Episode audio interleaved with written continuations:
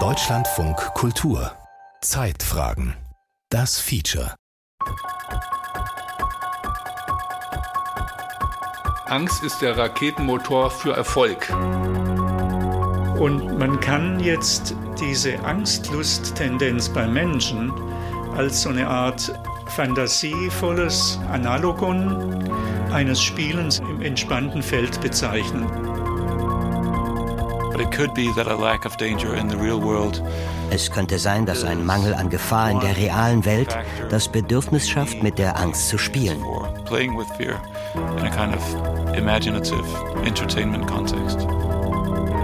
Wir sind die Nachfahren der Angsthasen von damals. Grusel mit Spaßfaktor. Warum Angst auch schön sein kann. Von Christine Westerhaus.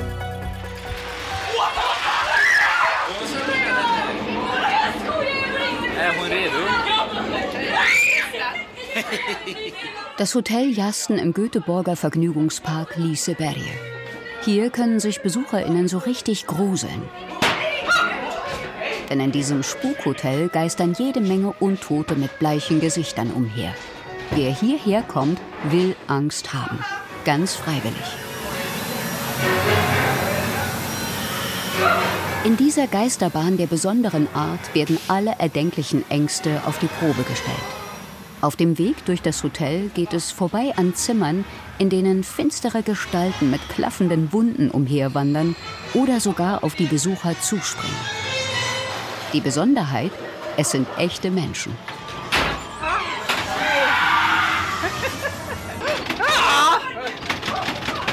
Dann muss ein tiefer Abgrund überquert werden. Dieser ist zwar mit einer Plexiglasplatte überdeckt, auf der man gefahrlos laufen kann. Doch Schwindelgefühl und Höhenangst sind stärker als die Vernunft. Nicht runtergucken halt. Ey, ne? Nach etwa zehn Minuten ist der Spuk vorbei. Das T-Shirt ist nass geschwitzt und das Herz schlägt wild. Doch Besucherin Annette fühlt sich trotzdem gut. Der Schreck und dann so ein Adrenalinstoß wohl. Man weiß, gleich passiert es, gleich passiert es. Wenn es dann passiert, dann ist man doch erschreckt. Doch warum zahlen wir bereitwillig den Eintritt für solche Geisterhotels nur um uns zu gruseln? Warum üben Horrorfilme und Geschichten über Massenmörder eine derartige Faszination auf uns aus, obwohl sie uns zugleich abstoßen? Es scheint paradox. Sollten wir uns nicht eigentlich vor den vermeintlichen Gefahren schützen, die in der Achterbahn oder beim Bungee-Jumping auf uns lauern? Borwin Bandelow, Psychotherapeut an der Universitätsmedizin Göttingen, ist Deutschlands prominentester Angstforscher. Ja, es gibt so einen äh, Lust an der Angst-Effekt. Das erkläre ich am besten mit der Achterbahn. Also wenn Sie in der Achterbahn fahren, da wird Ihnen ja suggeriert, dass Sie in der nächsten Kurve rausfliegen. Und dann werden ganz tüchtig Angsthormone im ganzen Körper ausgeschüttet und gleichzeitig werden aber auch Endorphine ausgeschüttet. Das sind Wohlfühlhormone. Dieser Spaßfaktor der Angst ist inzwischen in den Fokus der Forschung gerückt. Sie will herausfinden, wie wir die positiven Seiten der Furcht nutzen können, sowohl in der Psychologie als auch im Alltag. Die Achterbahn ist aus keinem Vergnügungspark wegzudenken. Sie ist eine der ältesten und wohl auch beliebtesten Attraktionen. Erfunden wurde sie schon im 19. Jahrhundert von einem US-Amerikaner. 1837 ist sie in einem Vergnügungspark auf Coney Island bei New York eingeweiht worden. Inzwischen verursacht sie auf der ganzen Welt die viel beschriebene Achterbahn der Gefühle. Eine Mischung aus Angst und Euphorie. Also der Körper denkt, ja, ich fliege jetzt raus und bin dann schwer verletzt. Und die Endorphine, die machen Schmerzfreiheit, also für den Aufprall, den man dann hat und auch ein euphorisches Gefühl. Die wirken ja wie ein starkes morphinhaltiges Schmerzmittel, die Endorphine. Euphorie und Schmerzfreiheit. Und das ist so eine, auch eine Schutzfunktion des Körpers während jeder Angstreaktion, also um den Körper vorzubereiten. Das liegt daran, dass unser primitives Angstsystem einfach denkt, ja, so eine Achterbahn ist gefährlich, während das vernünftige Gehirn sagt, das ist ja alles vom TÜV geprüft, da kann nichts passieren. Doch unser primitives Gehirn reagiert unbewusst. Wir können seine Reaktionen nicht abschalten. Und dann kommt es dazu, dass wir nicht aus der Kurve fliegen. Und dann ist die Angst weg, aber die Endorphine sind noch im Blut. Und die machen ein schönes Gefühl. Und dafür zahlen wir dann die 8 Euro in der Achterbahn. Es ist ein Rausch, für den man keine Drogen nehmen muss. Und der Kick, den das Angstgefühl in der Achterbahn hinterlässt, lässt sich noch weiter steigern. Bungee-Jumping, Fallschirmspringen oder Base-Jumping. Manche Menschen brauchen extremere Herausforderungen. Achterbahn ist der Extremsport des kleinen Mannes. Der Kick der Angst lässt sich aber auch mit sehr einfachen Mitteln erleben. Zu Hause auf der Couch. Rund 8 Millionen Menschen tun das regelmäßig am Sonntagabend. Beim Tatort. Wenn Sie einen Tatort anschauen, dann muss irgendwas Schlimmes passieren. Das reicht nicht, dass da einfach nur 150 Euro geklaut werden. Nein, es muss irgendwie eine junge Frau ermordet oder ein Kind entführt werden, damit äh, überhaupt eine starke Angst ausgelöst wird. Aber um 21.40 Uhr wird dann also der Täter gefasst und die Kommissarin führt ihn ab und alles ist wieder gut und dann werden die Endorphine ausgeschüttet und man kann zufrieden ins Bett gehen. Aber das würde nicht funktionieren, wenn es nicht vorher Bilder von verkohlten Leichen gibt und schreckliche Dinge und spannende Dinge passiert werden, dann würde es sonst nicht funktionieren. Das Interesse an Gruselgeschichten ist so alt wie die Menschheit. Die Märchen der Gebrüder Grimm zum Beispiel haben schon unsere Vorfahren das Fürchten gelehrt. Doch nicht jeder und jede reagiert gleich darauf. Manche Menschen sind echte Horrorfans, andere schauen lieber Heimatfilme. Woher kommt das? Gibt es ein zu viel an Grusel? Und können wir den Horror nutzen, um echte Ängste zu behandeln? Die Antwort auf solche Fragen will der Däne Matthias Klaassen herausfinden. So I have for a very long time been interested in why mich hat schon sehr lange interessiert, warum Menschen Horrorfilme gucken, obwohl sie ihnen Albträume bescheren. Warum sie Geisterhäuser besuchen, obwohl sie danach nur mit eingeschaltetem Licht schlafen können. Warum sie ganz einfach ganz viele Dinge tun, um an der Angst Spaß zu haben. Das wirkt ja paradox. Es ist ein Phänomen, das mich schon sehr lange beschäftigt. 2020 hat Matthias Klaassen an der Aarhus Universität in Dänemark das Recreational Fear Lab gegründet. In diesem Labor untersucht der Forscher, was sich im Gehirn von Probanden abspielt, wenn sie etwas Gruseliges erleben. Ein Labor im klassischen Sinn ist Klassens Versuchsarena aber nicht. Es gibt keine Abzugshauben und auch keine Pipetten. Im Prinzip ist das Recreational Fear Lab ein Büroraum mit Schreibtisch und Regalen. Nur ein kleines Detail deutet darauf hin, dass es hier auch gruselig zugehen kann. Auf dem Schreibtisch liegt eine Halloween-Maske mit dem Gesicht eines blutüberströmten Schweins. So we're right now in the lab space of the Recreational Fear Lab and this is where we do some of the data collection. Wir sind hier im Labor des Recreational Fear Lab wo wir Leute gruselige Filme anschauen lassen. Hier haben wir ein paar Sessel, solche, die es auch im Kino gibt. Davor ein großer Bildschirm. Wir setzen unsere Probanden davor und messen ihre Reaktionen auf die gruseligen Dinge, die sie sehen, mit unseren Geräten.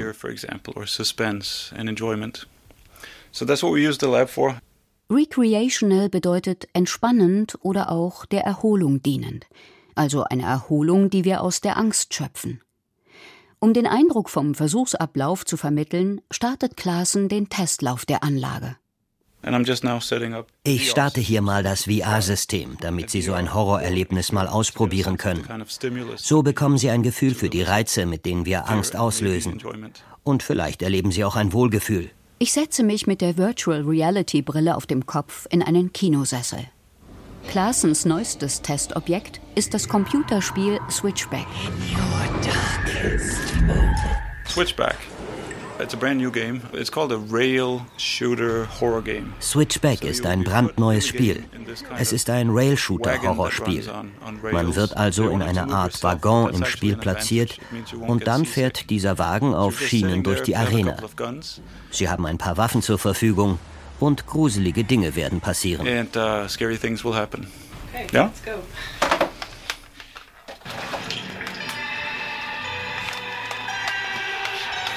All right. So Bei Switchback geht es per virtueller Achterbahn durch einen felsigen Untergrund. Es ist dunkel. Die einzige Lichtquelle sind Fackeln, die an der Wand hängen. In einer Art Waggon geht es vorbei an Monstern und Zombies, die auf einen zuspringen. Ziel des Spiels, möglichst viele von ihnen zu töten.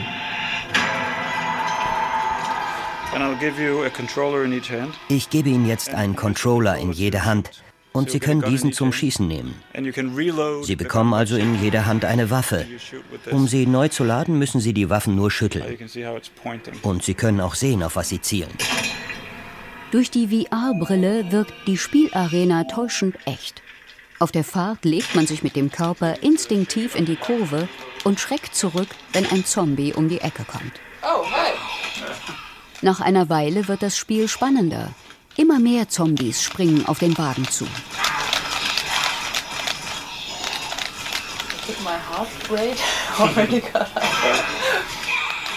So normally we would put people uh, in the seat with the equipment. Normalerweise würden wir unseren Probanden vor dem Start noch eine Ausrüstung verpassen, die ihre physiologischen Reaktionen misst.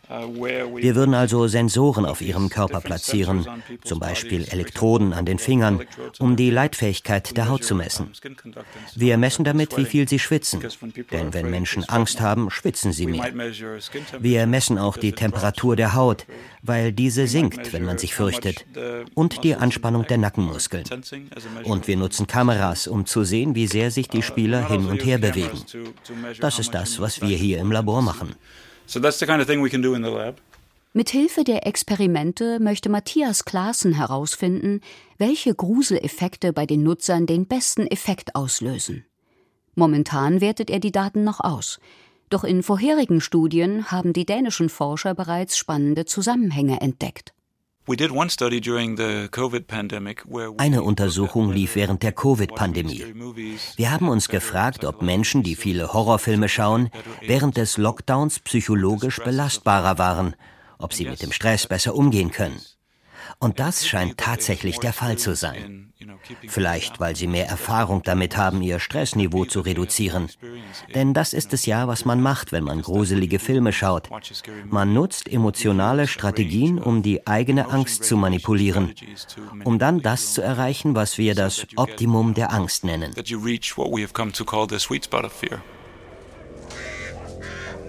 Dieses Angstoptimum ist quasi die perfekte Mischung an Grusel, die Zuschauern die richtige Portion an Endorphinen verabreicht. Nicht zu viel Angst, aber auch nicht zu wenig. Wird es zu grausam, halten wir uns die Hand vor Augen. Ist uns langweilig, schalten wir ab. Also in einer anderen Studie haben wir Menschen befragt, die gerne Spukhäuser besuchen. Und diese Untersuchung hat gezeigt, dass solche Gruselattraktionen ihnen helfen, etwas über ihre eigenen Ängste zu lernen. Und dass sie diese nutzen können, um ihre Emotionen zu regulieren. Sich mal zu fürchten kann also langfristig tatsächlich Entspannung auslösen. Womöglich erklärt das ein weiteres Phänomen. Obwohl die Menschen während der Corona-Pandemie mit reellen Ängsten zu kämpfen hatten, wollten sie sich offenbar nicht weniger gruseln. Im Gegenteil. Ich denke, das ist das interessanteste und überraschendste Phänomen. Horrorfilme waren noch nie so beliebt wie in den Jahren der Pandemie. In den Jahren 2020 und 2021 brachen sie alle bisherigen Rekorde bei den Einspielergebnissen. Das überrascht, denn die Menschen waren damals ja schon verängstigt. Wir wussten nicht, wie gefährlich diese Pandemie war. Die Zukunft schien plötzlich unberechenbarer und unsicherer denn je. Und man sollte meinen, dass die Menschen in solchen Situationen Unterhaltung suchen, um sich abzulenken, zu entspannen und sich gut zu fühlen. Und doch strömten die Menschen in Scharen zu Horrorfilmen, wie nie zuvor.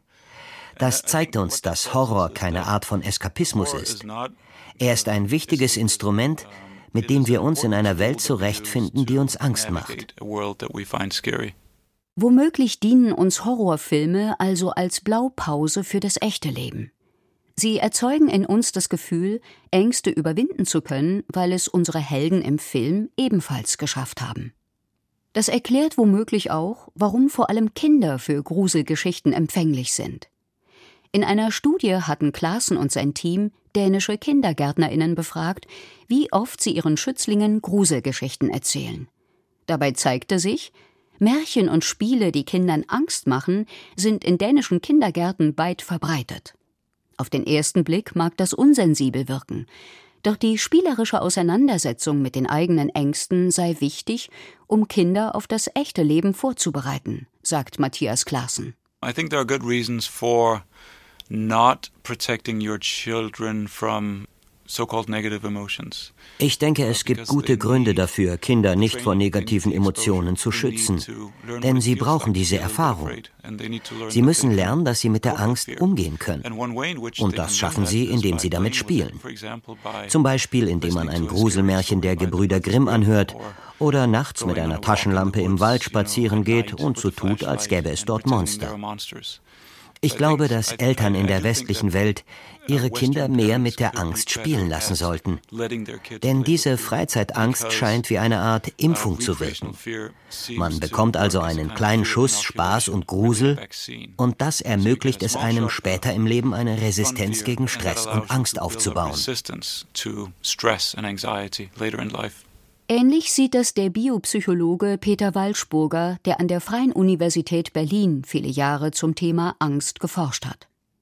Bei Jungtieren ließe sich sehr gut beobachten, wie sie spielerisch die Gefahren der Welt erkunden. Und man kann jetzt diese Angstlusttendenz beim Menschen als so eine Art fantasievolles Analogon eines Spielens im entspannten Feld bezeichnen. Also wir lernen eben auch, im Grunde, so komisch wie sich vielleicht anhört, wenn wir filmen mit gefährlichen Erzählungen oder wenn wir, wenn wir Bücher lesen mit gefährlichen Erzählungen, wenn wir Krimis anschauen und so weiter und sind aber selber in Sicherheit, dann nähern wir uns ziemlich stark diesen gefährlichen Situationen, werden da hineingezogen, erschrecken vielleicht auch und kommen wieder raus, weil wir uns distanzieren können und sagen, naja, das, uns passiert ja schon nichts und können da eben auch in gewissem Sinn den Umgang lernen mit solchen Gefahrensituationen. Das wäre der evolutive Sinn von solchen Angstlusterfahrungen. Dabei sei es für unser Überleben in der grauen Vorzeit der Menschheit aber auch immens wichtig gewesen, dass es ein paar Angsthasen gibt. Die Angst hat eine Riesenbedeutung in der menschlichen Evolution gehabt. Also wir leben da in, in kleinen Gruppen, aber sowohl wilde Tiere als auch andere Stämme und Naturgewalten, die man noch nicht mit naturwissenschaftlicher Kenntnis bewältigen kann, die bedrohen uns sehr primär. Und da war es recht günstig, wenn man sich als Angsthase auch äh, bewähren konnte. Also nicht nur als Held, auch das war wichtig. Denn die Menschheit wäre ausgestorben, wenn unsere Vorfahren alle Helden gewesen wären, sagt der Angstforscher Borwin Bandelow. Menschen mussten vor allen möglichen Sachen Angst haben, vor bösen Wölfen, vor Säbelzahntigern, vor Schlangen, vor Spinnen. Und alle, die nicht Angst davor hatten, die sind ausgestorben. Aber diejenigen, die das in ihren Genen schon drin hatten, Angst vor diesen gefährlichen Tieren zu haben, die haben überlebt. Wir sind die Nachfahren der Angsthasen von damals. Interessant ist, dass das beschauliche Schweden Autoren mit extrem blutiger Fantasie hervorgebracht hat. Henning Mankel, Stieg Larsson oder Håkan Nesser beispielsweise. Ihre Krimis sind so erfolgreich, dass für sie sogar ein eigenes Genre erfunden wurde. Nordic Noir. Dabei ist das echte Leben der meisten Skandinavier eher unaufregend. We are right now sitting in one of the most peaceful countries in the world, and yet Danish people love scary stuff. Wir sind hier in einem der friedlichsten Länder der Welt. Und trotzdem lieben die Dänen Gruselgeschichten. Diese ganzen Romane und Horrorfilme, die aus Skandinavien stammen. Und auch die True Crime-Szene ist dort größer als je zuvor. Norwegen zum Beispiel ist ein Land, in dem die Menschen im Überfluss leben. Die Polizisten tragen dort noch nicht mal Waffen. Und trotzdem haben die Norweger die vielfältigste Tradition an Horrorfilmen in ganz Skandinavien.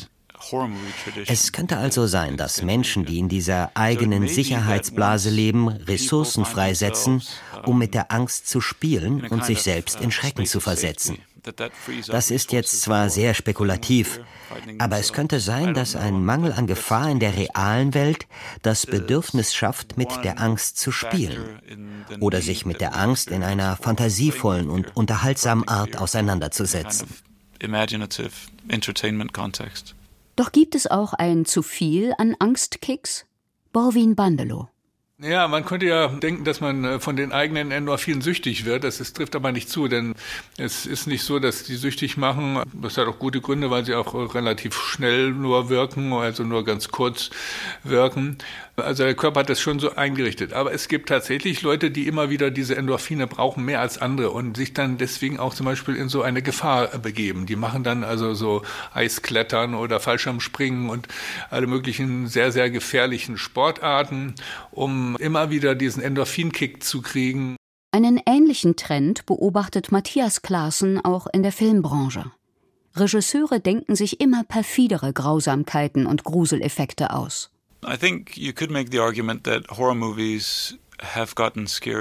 Horrorfilme sind in den letzten 50 Jahren gruseliger geworden und sie sind vielleicht auch realistischer geworden. Uh, und das liegt womöglich daran, dass die Zuschauer heute im Durchschnitt mehr gesehen haben als vor 40 Jahren. Und der individuelle Sweet Spot, also das Gruseloptimum, das verschiebt sich im Laufe des Lebens, weil man mehr gesehen hat. In etwa so, wie wenn man jeden Abend mexikanisch essen würde. Man braucht mehr Chili, um das gewünschte Brennen zu bekommen. Oder wenn man dieselbe Achterbahn mehrmals fährt, findet man sie nicht mehr so aufregend.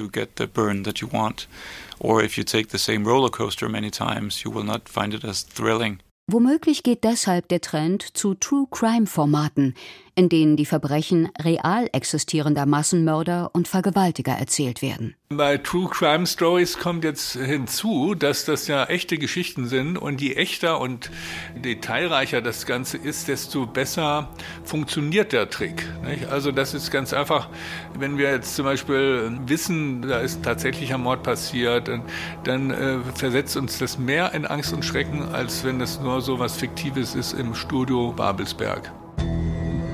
Die True Crime Formate sind besonders bei Frauen beliebt. Warum ist zwar noch unklar, doch Studien deuten darauf hin, dass Frauen einen praktischen Nutzen aus den Geschichten ziehen. Sie wollen lernen, wie sie sich vor solchen Tätern schützen können. Und obwohl Frauen oft als zart beseitet gelten, sind sie für Gruselgeschichten ähnlich empfänglich wie Männer.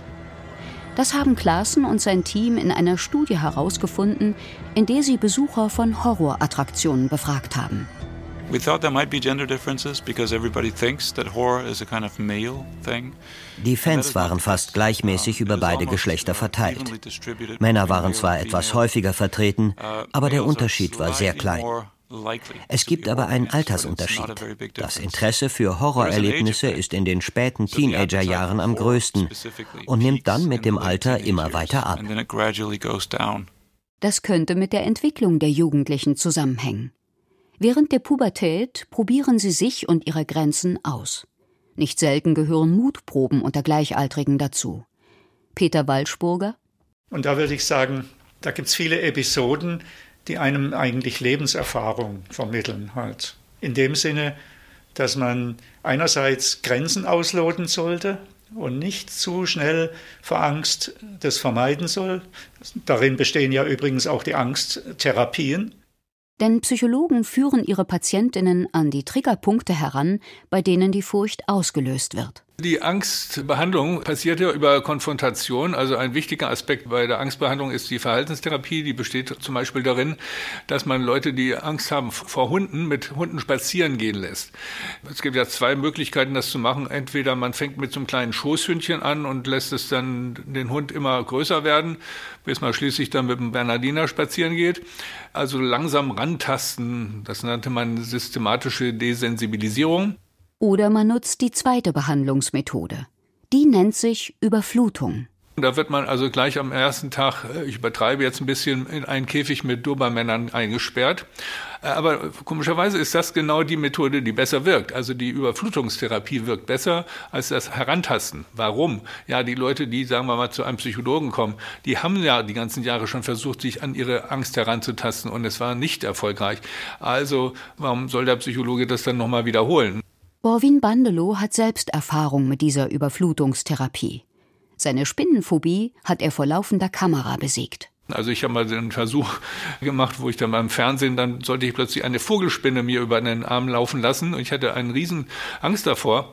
Aber in dem Moment, wo ich dann mit dieser Angst überflutet wurde, ich mir blieb ja keine andere Wahl, das war eine Live-Sendung, und über zwei Millionen Zuschauer. Da wollte ich mir jetzt keine Blöße geben und habe mir dann die Spinne über den Arm laufen lassen. Aber dann war die Angst sofort weg. Nicht? Also durch diese Überflutung war das wirklich gut, obwohl ich ja wusste, dass so eine Vogelspinne tatsächlich schmerzhafte Bisse machen kann. Womöglich lassen sich individuelle Ängste aber auch auf spielerische Weise therapieren. Zum Beispiel mit Computerspielen, sagt Matthias Klaassen. Zum Beispiel könnte man die virtuelle Realität nutzen, um jemanden mit Spinnen oder Flugangst zu therapieren. Uh, es könnte auch ein Werkzeug sein, um widerstandsfähiger gegen Stress zu werden. Ich gehe deshalb davon aus, dass es klinische Anwendungsbereiche für unsere Ergebnisse geben wird.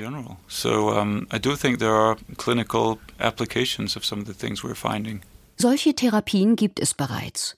Die Invirtu-App beispielsweise verspricht, Betroffenen mit Angststörungen helfen zu können. Über Videos, die Nutzende per VR-Brille schauen und so mit Situationen konfrontiert werden, die bei ihnen Ängste auslösen. Matthias Klaassen möchte die positiven Effekte der Angst aber noch intensiver nutzen. Also Wir untersuchen auch gerade, ob es für das Immunsystem gut ist, mit der Angst zu spielen. Denn es könnte ein Weg sein, auf dem wir chronische Entzündungen behandeln können. Ob das funktioniert, wissen wir noch nicht. Aber das werden wir an diesem Halloween im Spukhaus untersuchen, indem wir Blutproben von Gästen nehmen und untersuchen.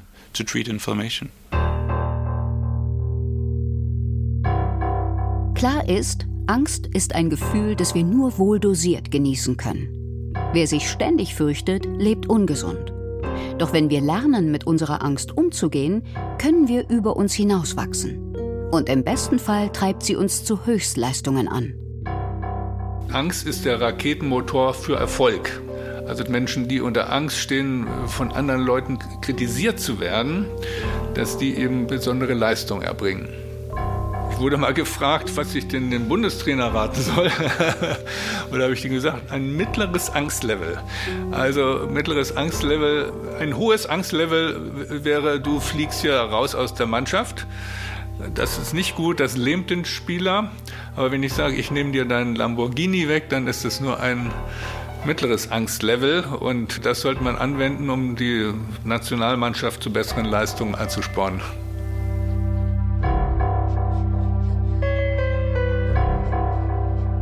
Grusel mit Spaßfaktor. Warum Angst auch schön sein kann.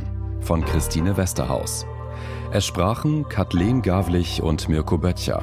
Regie Roman Ruthardt. Technik Hermann Leppich. Die Redaktion hatte Michael Bödecker. Produktion Deutschlandfunk Kultur 2023.